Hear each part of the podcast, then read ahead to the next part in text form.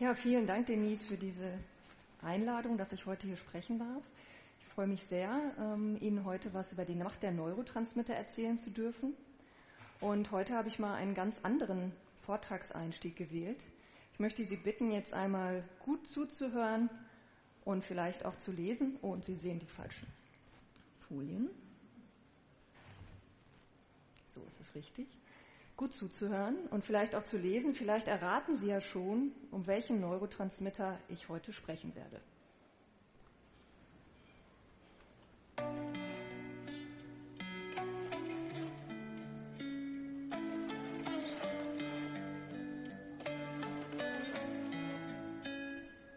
My father told me, can't wake up happy every day. Can't have the sun without the rain. Have the moments where you're truly on top of the world without the moments where you're down in the dirt. It's something they don't really teach you in school. About anxiety, depression, and the weight of the world. We're all looking for some gratification. A little love, a little validation. That's why I'm glad I found someone like you to see the sadness and the truth. I'm glad I found someone like you. Yeah, yeah, yeah. I feel your touch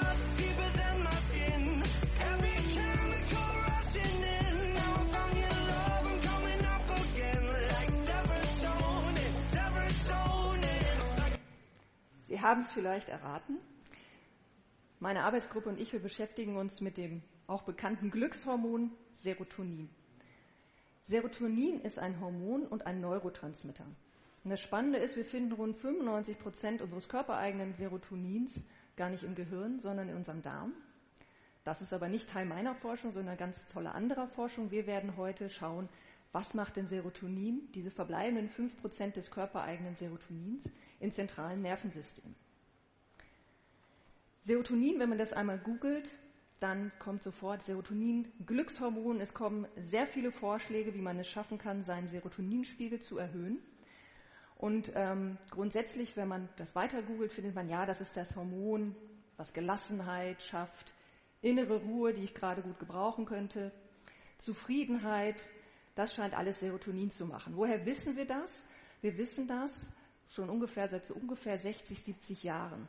Denn man hat vor 60, 70 Jahren festgestellt, dass Medikamente, die den Serotoninspiegel im zentralen Nervensystem erhöhen, sich positiv bei schwer erkrankten, bei Patienten auswirken, die unter Depressionen leiden. Und das heißt, man hatte schon relativ früh die Vermutung, Serotonin könnte eine sehr, sehr wichtige Rolle bei unserer Stimmung spielen. Deshalb hat es sehr schnell diesen Ruf bekommen von das Glückshormon. Heute wissen wir aber, dass Serotonin noch viel, viel mehr macht und dass natürlich nicht nur ein Mangel an Serotonin darüber entscheidet, ob wir eine Depression entwickeln. Und dann hat ganz, ganz vielfältige Ursachen. Was man aber sagen kann, Serotonin selber muss erst einmal hergestellt werden im Körper und um das tun zu können, müssen wir die Vorstufe von Serotonin über die Nahrung aufnehmen. Das ist das L-Tryptophan. Denn Serotonin selber kann nicht über die Blut-Hirn-Schranke gelangen. Das heißt, Serotonin muss im Gehirn produziert werden. Und deshalb finden Sie im Internet auch diese vielen äh, Ratgeber, die Ihnen sagen, welche Lebensmittel man denn vielleicht nehmen kann, um seinen Serotoninspiegel zu erhöhen. Das sind zum Beispiel Bananen, Nüsse, Hühnchenfleisch, enthalten viel an L-Tryptophan. Das stimmt tatsächlich. Also das ist, das kann man glauben, das ist so. Und man kann wirklich ein bisschen was dafür tun, dass man mehr Serotonin produziert. Dazu zählt zum einen auch, dass man Sport treibt. Ja, also Sport begünstigt die Aufnahme von L-Tryptophan über die Blut-Hirn-Schranke. Ähm, Sonneneinstrahlung kann auch die Produktion von Serotonin erhöhen. Was hat aber jetzt Serotonin im Gehirn zu tun? Also grundsätzlich, unser Gehirn ist unglaublich komplex. Wir haben circa, Sie haben circa 86 Milliarden Nervenzellen in Ihrem Gehirn. Ja, und Sie müssen sich vorstellen, diese ganzen Nervenzellen, die machen Verbindungen zueinander, die sprechen miteinander. Und wie funktioniert denn jetzt diese Kommunikation dieser Nervenzellen untereinander? Und das ist genau das, was Neurotransmitter wie Serotonin schaffen zu tun. Sie können das hier einmal beispielhaft sehen. Das ist nämlich ganz spannend. Unsere Nervenzellen machen gar nicht einen direkten Kontakt zueinander, sondern es gibt einen synaptischen Spalt, Synapse auch genannt. Und wenn eine Nervenzelle nun aktiv ist, was passiert? Es können Neurotransmitter wie zum Beispiel Serotonin in diesen synaptischen Spalt ausgeschüttet werden. Und dieses Serotonin, dieser Neurotransmitter, ist dann in der Lage, diesen synaptischen Spalt zu überwinden und an Rezeptoren zu binden an der anderen Nervenzelle. Und diese Ausschüttung von diesem Botenstoff Serotonin kann dann zu bestimmten Aktionen in dieser sogenannten postsynaptischen Zelle äh, zugrunde haben. Das heißt, diese Neurotransmitter, Serotonin, dienen dazu, dass unsere Nervenzellen untereinander miteinander kommunizieren können.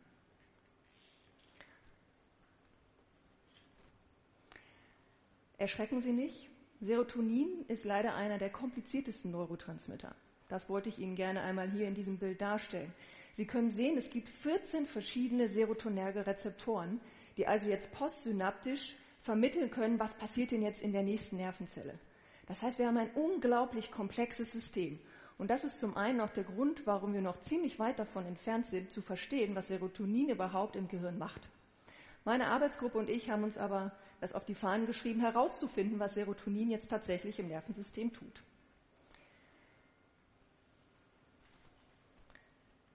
Sie haben ja gerade schon gehört, dass Serotonin selber nicht die Blut-Hirn-Schranke überwinden kann, sondern dass es im Gehirn hergestellt werden muss.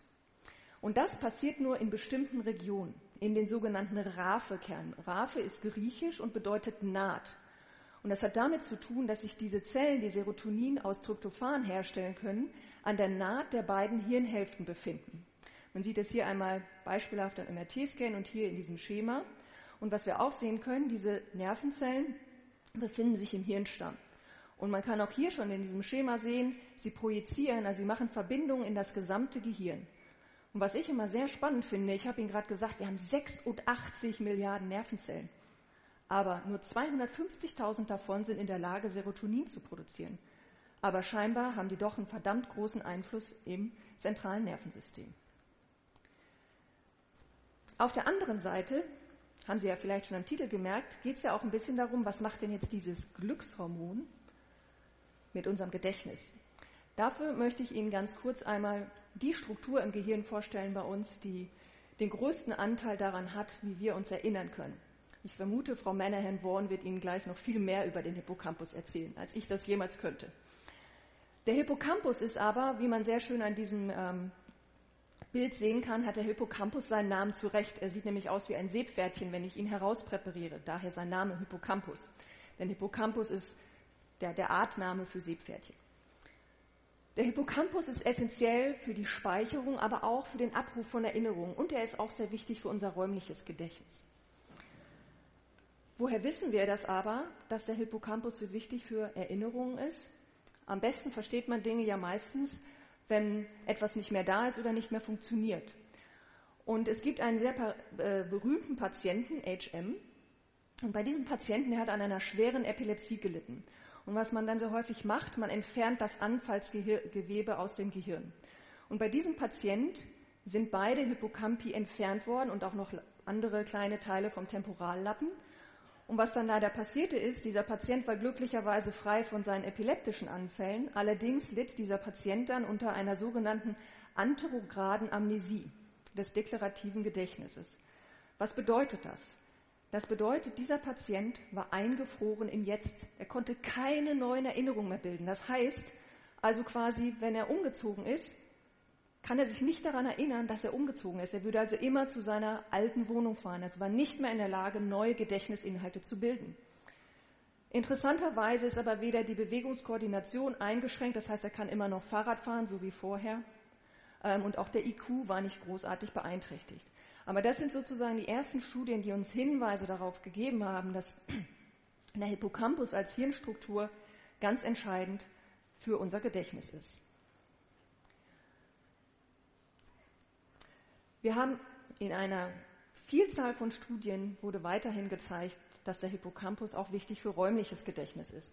Ich habe Ihnen jetzt hier mal als ähm, Beispiel ähm, Eichhörnchen, Meisen und Taxifahrer mitgebracht. Und zwar haben die alle was gemeinsam, die müssen ein sehr gutes räumliches Gedächtnis haben. Also die Meisen und die Eichhörnchen, die sammeln Futter und verstecken das und die müssen natürlich auch in der Lage sein, ihr Futter im Winter dann noch wiederzufinden. Und die Taxifahrer aus London, ich sag mal, die Generation von heute kennt das nicht mehr. Heute gibt man das in Google Maps ein und kommt überall hin. Aber die ältere Generation, auch ich, wir kennen das noch, man muss mit Kartenmaterial fahren oder man muss einfach tatsächlich den Weg kennen. Und bei Taxifahrern in London ist es so, ähm, die müssten, mussten früher wirklich für eine Prüfung, also mussten lernen für eine Prüfung. Und dann wurde denen gesagt, so in der Prüfung, Sie müssen mir jetzt sagen, wie komme ich vom Buckingham Palace zu London Street. Und da musste der Taxifahrer genau sagen können, welchen Weg er fährt. Und was man bei diesen ähm, Probanden gesehen hat, ist, dass der Hippocampus an Größe zugenommen hat. Und das sieht man auch bei diesen Eichhörnchen und auch bei den Meisen. Das heißt, wir haben ganz, ganz viele Hinweise darauf, dass der Hippocampus auch bei räumlichem Gedächtnis extrem wichtig ist. Kommen wir zurück zum serotonergen System. Das hat jetzt Serotonin mit dem Hippocampus zu tun. Sie sehen das jetzt hier einmal beispielhaft dargestellt. Hier ist ein äh, Rattengehirn gezeigt und wir können einmal das serotonerge System sehen. Die beiden Hauptkerne des serotonergen Systems ist hier die dorsale Raphe und die mediane Raphe. Und da kann man einmal sehen, dass die überall ins gesamte Vorderhirn ihre Projektionen abgeben. Unter anderem auch in den Hippocampus. Das heißt also, diese serotonergen Neurone haben weitreichende Projektionen, die machen manchmal Kontakt mit bis zu 100.000 weiteren Nervenzellen, ein einzelnes serotonerges Neuron. Das heißt, die können sehr viel beeinflussen. Aber für Sie wichtig ist zu wissen, wir haben also serotonerge Projektionen in den Hippocampus. Hier kommt nun meine äh, Doktorandin Jill Gerder, die im Rahmen des SFBs 874 gearbeitet hat, ins Spiel. Ähm, denn Jill wollte es jetzt ein bisschen genauer wissen. Jill wollte wissen, von welchen Bereichen im Gehirn, von welchen dieser Raphekernen kommt denn jetzt die Hauptprojektion in den Hippocampus. Und das hat sie untersucht mit ähm, Tracings. Und zwar, was man hier einmal sehen kann, man sieht hier einmal in blau gefärbt, das sind die serotonergen Neurone in der dorsalen Raphe. Und in gold gefärbt sind die ähm, sind retrograd angefärbte Nervenzellen, die zum Hippocampus projizieren. Also man kann den Hippocampus mit Fluorogold injizieren, die Fasern, die dorthin projizieren, nehmen den Farbstoff auf und transportieren ihn zurück. Und das heißt, alle Neurone, die hier gelb markiert sind und blau sind, die sind serotonerg und projizieren in den Hippocampus. Und was man jetzt sehr deutlich sieht, insbesondere in der medianen Raphe finden wir Nervenzellen, hier auf der rechten Seite gezeigt, die serotonerg sind, in die zum Hippocampus projizieren. Das heißt, den Haupteingang vom serotonergen System kriegt der Hippocampus über die mediane Raphe. Wir haben dann noch, noch im Detail das weiter untersucht, welche Schichten vom, Entschuldigung, welche Schichten vom Hippocampus bekommen Eingang. Das kann man jetzt hier einmal wunderbar sehen. Da haben wir einen Tracer injiziert in, die, in das serotonerge System, in die mediane Raphe und man sieht jetzt hier in lila die Fasern, die in den Hippocampus ziehen und dort Serotonin abgeben können. Und wir sehen, hier gibt es eine Region, die heißt CA1 und auch dorthin ziehen diese serotonergen Fasern. Das wird später noch einmal wichtig werden.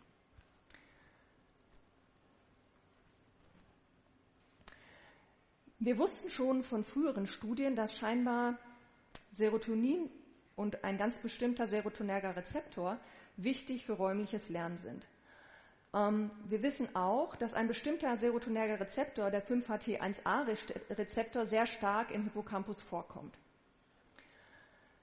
Aber das Verrückte ist, wenn man in die Literatur schaut, hat man widersprüchliche Ergebnisse gesehen. Es gab Studien, die haben gezeigt, ach, wenn wir die Rezeptoren aktivieren, dann wird räumliches Lernen und Lernen generell schlechter. Es gibt aber auch andere Studien, die haben gezeigt, wenn ich den Rezeptor verliere, verliere, dann beeinträchtigt das räumliche Lernen. Und Sie können das einmal hier sehen. Man kann sich jetzt fragen, wie kann man sowas im Labor untersuchen? Und räumliches Lernen untersucht man sehr häufig mit dem sogenannten äh, Water Maze. Und man kann das hier einmal sehen. Also man sieht hier das Nugget, also Maus oder eine Ratte und ein Wasserbassin. Und man sieht, das ist auch so trüb eingefärbt. Das ist meistens sowas wie Milchpulver. Und irgendwo unter diesem, äh, in dieser Flüssigkeit verbirgt sich eine Plattform. Und natürlich beim, beim ersten Mal weiß die Maus nicht, wo diese Plattform ist. Aber mit der Zeit, die Plattform bleibt immer an der gleichen Stelle und es gibt hier außen, das können Sie jetzt nicht sehen, gibt es visuelle Zeichen, wo sich diese Plattform befindet. Und natürlich kann die Maus dann mit der Zeit lernen, wo diese Plattform ist und Sie sehen, irgendwann schwimmt die einfach direkt dahin und rettet sich, weil schwimmen mögen Mäuse wirklich nicht gerne. Und das können Sie hier sehen, also zum Beispiel in dieser Studie hat man diese Rezeptoren weggenommen und was man gesehen hat, diese Knockout-Mäuse, die brauchen echt ziemlich lange, die lernen das zwar, aber die brauchen deutlich länger als die Wildtyptiere, um zu lernen, wo sich diese Plattform befindet. Also irgendwie gibt es schon Hinweise, dieser serotonerge Rezeptor macht irgendwas mit Lernen im Hippocampus. Gilles wollte jetzt also herausfinden, oder wir wollten herausfinden, wir wollten es einfach genau wissen. Es gab ja widersprüchliche Studien. Und diese widersprüchlichen Studien kamen zustande, weil man gar nicht bisher in der Lage war, ganz gezielt diesen einen Rezeptor nur im Hippocampus anzuschalten. Und was wir gemacht haben, das ist auch hier an der Ruhr-Universität entstanden, als ich noch Postdoc bei Stefan Herletze im Labor gewesen bin. Wir haben nun lichtaktivierbare serotonerge Rezeptoren gebaut.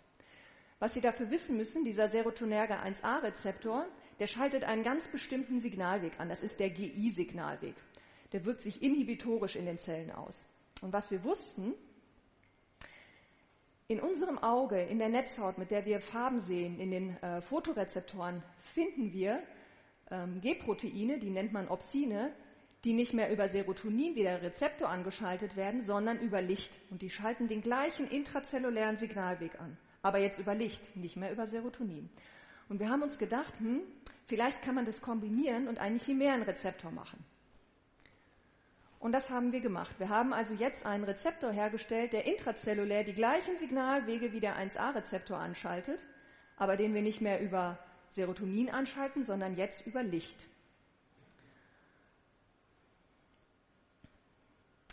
Ähm, das kann man hier einmal beispielhaft sehen. Also wenn man im Hirnschnitt Serotonin appliziert, dann wird die Zelle inhibiert. Das sieht man hier durch diesen ähm, inhibierenden Strom, den man messen kann. Und wir haben jetzt unsere Rezeptorchimäre exprimiert und wir geben einen kleinen roten Lichtpuls und wir sehen, wenn wir einen roten Lichtpuls geben, dann sehen wir, die Zelle verhält sich genauso. Wir kriegen also eine Hyperpolarisation. Und das Spannende ist, das ist auch wellenlängenspezifisch. Also mit blauem Licht funktioniert das nicht. Das heißt, wir haben also jetzt einen lichtaktivierbaren serotonergen 1a-Rezeptor. Jetzt fragen Sie sich, ja, ist ja schön. Und jetzt? Jetzt muss das ja in die Maus. Was wir machen können, wir können mit molekularbiologischen Methoden, können wir jetzt einen Virus bauen. Der ist nicht mehr humanpathogen im Labor, aber wir können diesen lichtaktivierten Rezeptor in diesem Virus verpacken. Und der Virus, der funktioniert wie ein Taxi. Der bringt also diesen lichtaktivierbaren Rezeptor jetzt genau dahin, wo wir ihn haben wollen im Gehirn. Wir können das über eine Virusinjektion machen. Da müssen wir ein bisschen warten, bis dieses Protein hergestellt wird. Und dann ist jetzt dieser lichtaktivierbare Rezeptor zum Beispiel im Hippocampus. Jetzt müssen wir aber auch noch irgendwie das Licht da reinbekommen, ja? Also da ist ja kein Licht und wir wollen das ja gezielt mit Licht anschalten. Das heißt, was wir darüber hinaus machen, wir bauen solche kleinen optischen Fasern, die wir dann implantieren können. Das kann man jetzt hier einmal schon sehen, wie das aussieht. Jetzt ist die Maus gerade in ihrem Escape Hole verschwunden, aber Sie sehen hier, wir haben die Lichtaktivierung und die Maus kann sich aber komplett frei bewegen. Ja, also, und wir können jetzt über Licht diesen Rezeptor im Hippocampus anschalten. Und jetzt hat Jill genau diese Experimente gemacht, wo wir die Frage beantworten wollen, was macht denn jetzt dieser 1a-Rezeptor bei räumlichem Lernen? Sie hat also jetzt diesen nicht aktivierbaren Rezeptor genommen und den in einer bestimmten Region im Hippocampus, diese CA1-Region, exprimiert. Das sieht man hier in grün. Hier auch noch einmal. Und hat natürlich erstmal überprüft, funktioniert das denn jetzt so, wie wir uns das vorstellen. Und das hat sie gemacht über eine Färbung mit CFOS. CFOS ist ein Aktivitätsmarker, das heißt, je mehr CFOS da ist, umso aktiver die Nervenzelle. Sie haben ja gerade gehört, der 1a-Rezeptor schaltet einen hemmenden Signalweg an. Und das sieht man hier, die Aktivität wird geringer. Das ist hochsignifikant. Das heißt, wir wussten schon mal, wunderbar, unser Experiment funktioniert. So, Jetzt wollen wir ja wissen, was macht dieser Rezeptor im CA1 im Hippocampus bei räumlichen Lernen. Und dafür hat Jill das sogenannte Barnes Maze benutzt.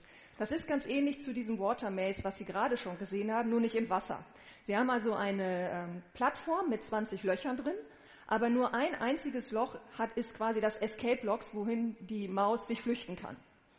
Und natürlich lernt die Maus auch über die Zeit, wie sie zu diesem Escape äh, Hole hinkommt. Und was wir jetzt gemacht haben, wir haben, während die Maus gelernt hat, wo sich dieses Escape Hole äh, befindet, haben wir jetzt diese Rezeptoren, diese 1a-Rezeptoren im Hippocampus mit Licht stimuliert. Und was wir festgestellt haben, wenn man das tut, sind die Mäuse sind schneller.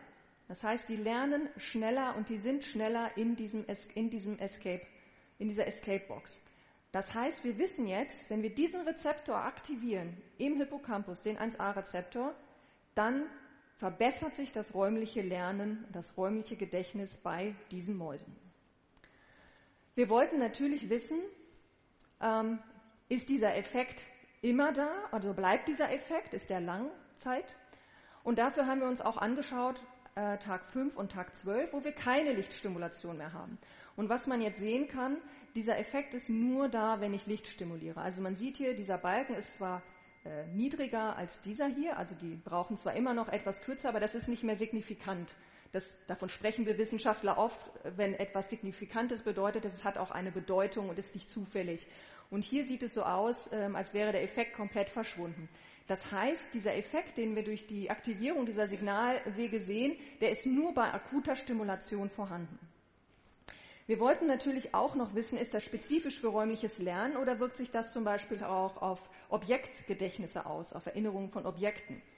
Dafür hat Jill äh, den, äh, einen Test gemacht, wo die Mäuse zwei Objekte präsentiert bekommen haben und am nächsten Tag ist ein Objekt ausgetauscht worden. Und Sie können sich vorstellen, die Mäuse erinnern sich natürlich daran, welche Objekte sie schon gesehen haben und die sind von Natur aus sehr neugierig. Und das heißt, sie verbringen an diesem neuen Objekt eigentlich mehr Zeit. Und man sieht hier, das ist genau das, was sie äh, auch tun. Also das heißt, wenn dieses neue Objekt präsentiert wird, verbringen beide dieser Tiere mehr Zeit an diesem neuen, Effekt, äh, neuen Objekt. Ähm, und es gibt keine Unterschiede. Ja, es gibt keine Unterschiede zwischen den Wildtyptieren und dort, wo wir diese Signalwege stimuliert haben. Das heißt also, dieser Effekt der 1a-Stimulation scheint ganz spezifisch nur für räumliches Lernen zu sein. Also das heißt, dieser serotonerge Rezeptor ist wichtig, um räumliches Lernen zu verbessern. Wir haben uns dann gefragt, warum ist das so? Und man kann sich überlegen, die Mäuse können ja unterschiedliche Strategien haben, um dieses Escape-Loch zu finden. Es gibt eine direkte Strategie, also die wissen sofort, wo das ist und laufen direkt dahin. Es gibt eine äh, serielle Strategie. Das heißt, sie laufen erst zu einem anderen Loch und laufen dann nach und nach Löcher ab, um das Richtige zu finden. Oder es gibt eine äh, Mix-Strategie. Ich sage auch gerne immer, auch mal ein blindes Huhn findet mal Korn. Also die laufen halt einfach irgendwie. Und irgendwann natürlich finden sie auch mal diese, diese Box, in die sie müssen. Und wir haben uns das jetzt einmal angeschaut äh, im Vergleich von Kontrolltieren zu diesen Tieren, wo wir diese Signalwege stimulieren. Und äh, wir sehen keinen Einfluss auf die Suchstrategie. Das heißt, diese Aktivierung von diesen Rezeptoren scheint sich nicht auf die Suchstrategie der Tiere auszuwirken. Es scheint also irgendwas anderes dahinter zu stecken. Und dafür muss ich Ihnen noch von den sogenannten Ortszellen ähm, im Hippocampus erzählen. Man kann sich ja fragen, wie schafft denn der Hippocampus das jetzt, dass er uns bei, beim räumlichen Lernen und bei der Orientierung im Raum hilft?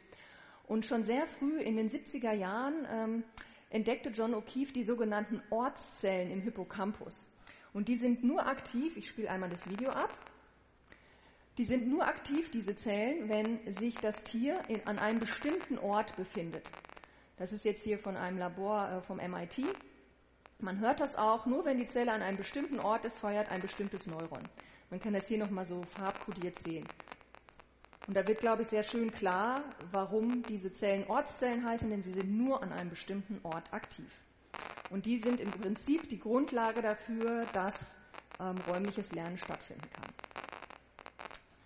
Was wir jetzt gerne machen möchten, ist Folgendes. Wir möchten diese Ortszellen untersuchen, denn wir haben die Hypothese, dass Serotonin oder diese Rezeptoren helfen, das Signal besser zu machen, also vielleicht eine Verbesserung im Signal-Rausch-Verhältnis. Und jetzt muss man überlegen, wie kann man denn jetzt diese Ortszellen aufzeichnen? Man kann das einmal so machen, wie Sie gerade gesehen haben, elektrophysiologisch, man kann das aber auch optisch machen. Wir haben mittlerweile mit molekularbiologischen Methoden die Möglichkeit, Aktivität von Nervenzellen sichtbar zu machen über GCAM. Das ist ein grün fluoreszierendes Protein, das müssen Sie sich einfach ganz einfach vorstellen, wenn die Zelle aktiv ist, leuchtet die grün auf. Und das ähm, haben wir bei uns im Labor auch etabliert. Das hat äh, Jill etabliert. Und man kann jetzt hier einmal sehen, das Rohsignal sieht jetzt noch nicht so aus, dass man da irgendwie groß was erkennen könnte. Ja? Aber wenn man das dann prozessiert, und das macht Andrea Krusenbaum, eine unglaublich talentierte Masterstudierende bei mir im Labor, ähm, man kann halt ähm, dieses Bild stabilisieren, die Bewegungsartefakte rausrechnen und irgendwann kommt man dann tatsächlich mit der neuronalen Aktivität raus. Und was man dann natürlich machen kann, wir können jetzt schauen, je nachdem, wo die Maus sich befindet, wann ist denn welche Nervenzelle aktiv. Und wir können also jetzt diese Ortszellen mit Hilfe von Calcium Imaging im Labor analysieren. Und äh, damit hat mein Postdoc begonnen, Dr. Lutz Wallhorn. Er ist auch ein Gewächs der RUP, also er hat hier an der äh, Ruhr-Universität angefangen und ist jetzt auch glücklicherweise mit in mein Labor nach Bremen gekommen. Und man kann das hier einmal beispielhaft sehen. Hier sind diese ähm, Calciumsignale und man sieht, diese Zellen sind immer nur an einem bestimmten Ort im Labyrinth aktiv. Und wir haben jetzt begonnen, das auszuwerten. Wir Ihnen einfach zeigen, was machbar ist und was wir bei uns im Labor aktuell tun. Es gibt aber noch mehr. Das ist ja schön, wir können das irgendwie diese Zellen aufzeichnen und anschauen, wann die aktiv sind. Ja? Äh, und auch irgendwie das serotonerge System jetzt über Licht verändern und schauen, was dann mit diesen Zellen passiert. Aber das, was wir ja eigentlich wissen wollen, ist, was macht Serotonin denn unter ganz normalen Bedingungen? Wann wird denn Serotonin ausgeschüttet? Wofür ist das denn wichtig? Und dafür hat äh, Martin Kubitschke, Doktorand bei mir im Labor, einen Sensor entwickelt, der uns jetzt in Echtzeit live im Gehirn anzeigen kann, wann Serotonin ausgeschüttet wird. Und dieser Sensor ist ganz besonders. Sie können das hier sehen. Der leuchtet grün, wenn kein Serotonin da ist. Das ist jetzt hier in Neuronen, in Membran von Neuronen. Und sobald Serotonin da ist, verschwindet die Fluoreszenz komplett. Das heißt, dieser Sensor ist hell im Grundzustand und dunkel, wenn Serotonin gebunden hat. Ähm, man muss natürlich jetzt diese Serotoninsignale, die muss man ja auch zeitlich aufgelöst messen können. Und um das anzuschauen, haben wir hier mit einem Labor von der Ruhr-Universität kollaboriert, von Andreas Reiner. Und man kann jetzt hier einmal sehen, hier sieht man den Sensor exprimiert in so einem kleinen Membranstück. Und Sie sehen, der leuchtet wunderbar grün. Und sobald Serotonin da ist, hört er auf zu leuchten. Und Sie sehen, man kann das repetitiv machen mit einer sehr hohen zeitlichen Auflösung. Das heißt, wir haben jetzt einen Sensor, unser S-Daken, das es ermöglicht, schnelle Serotonindynamiken zu erfassen. Wir wollen das aber nicht nur zeitlich hoch aufgelöst machen, sondern räumlich hoch aufgelöst. Und dafür sehen Sie hier einmal, wie dieser Sensor in grün in Nervenzellen exprimiert ist. Und man kann das sehen, der ist sogar in den kleinsten Fortsätzen hier in den Dendriten und Spines zu finden. Und das funktioniert wunderbar. Wenn ich Serotonin zugebe, hört er auf zu leuchten. Das heißt, wir können nun Serotonin mit Hilfe dieses Sensors auch mit einer ganz hohen räumlichen Auflösung visualisieren. Jetzt wollten wir wissen, das ist alles in Kultur. Naja, ist ja schön, wenn das in so einer Zellkultur funktioniert, in einer Schale. Wir wollen das ja im lebenden, im wachen Tier untersuchen. Und wir wissen, Serotoninausschüttung ist auch mit Belohnung assoziiert. Das haben andere Studien schon zeigen können. Also haben wir uns zusammengeschlossen mit einem Team vom äh, DZNE in Bonn, das Labor von Martin Fuhrmann, und haben mit denen ähm, jetzt Imaging gemacht in der wachen Maus. Und wir haben diese Mäuse, die sind auf einem Laufband gelaufen und die haben gelernt, an einer bestimmten Stelle von diesem Laufband kriegen die eine Belohnung, Zuckerwasser. Die Mäuse lernen das und was wir aus der Literatur wussten, es gibt dann einen Peak von Serotonin. Und genau das ist, was man hier sehen kann. Also wenn hier die Belohnung kommt, dann kriegt man hier diesen Peak von Serotonin und das funktioniert sogar auf Einzeltrial-Basis. Das heißt, Serotonin ist sogar geeignet, um in vivo Serotonindynamiken aufzulösen. Und zu guter Schluss habe ich ja gesagt, wir können das mit einer hohen räumlichen Auflösung und das zeigen diese Experimente dann noch. Es ist das gleiche Experiment. Aber wir haben festgestellt, dass in tieferen Schichten es einzelne Regionen gibt, wo quasi die Kontaktpunkte von den serotonergen Zellen mit anderen Zellen im Kortex sind. Und selbst da konnten wir sehen, es gibt solche antizipatorischen Events. Also es gibt Punkte im Gehirn, wo Serotonin kurz bevor die Belohnung kommt, ähm, ja, abgegeben wird. Das heißt, wir können also mit unserem Sensor jetzt sehr hoch aufgelöst Serotonindynamiken visualisieren. Und wir werden jetzt diese Methoden verwenden, um noch viel genauer zu verstehen, was macht Serotonin bei Lernen und Gedächtnis.